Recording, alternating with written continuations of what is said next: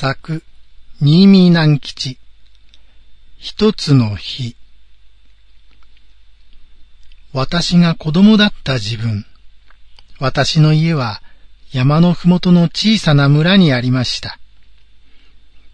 私の家では、提灯やろうそくを売っておりました。ある晩のこと、一人の牛飼いが私のうちで提灯とろうそくを買いました。坊や、すまないが、ろうそくに火を灯してくれ。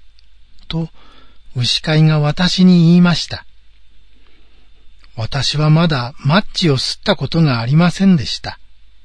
そこで、おっかなびっくり、マッチの棒の端の方を持って吸りました。すると、棒の先に青い火が灯りました。私は、その火をろうそくに移してやりました。や、ありがとう。と言って、牛飼いは火の灯った提灯を牛の横腹のところに吊るして行ってしまいました。私は一人になってから考えました。私の灯してやった火はどこまで行くのだろう。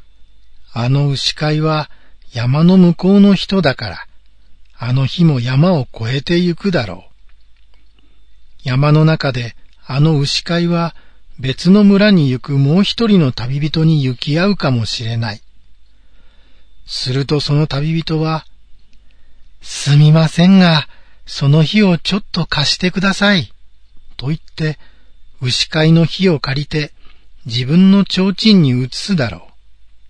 そしてこの旅人は、よっぴで山道を歩いて行くだろう。すると、この旅人は、太鼓や鐘を持った大勢の人々に会うかもしれない。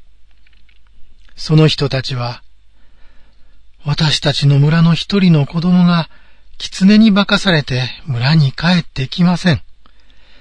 それで私たちは探しているのです。すみませんが、ちょっと提灯の火を貸してください。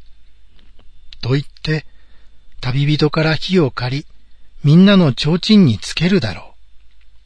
長い提灯や丸い提灯につけるだろう。そしてこの人たちは鐘や太鼓を鳴らして山や谷を探してゆくだろう。私は今でもあの時私が牛飼いの提灯に灯してやった火が次から次へ移されてどこかに灯っているのではないかと思います。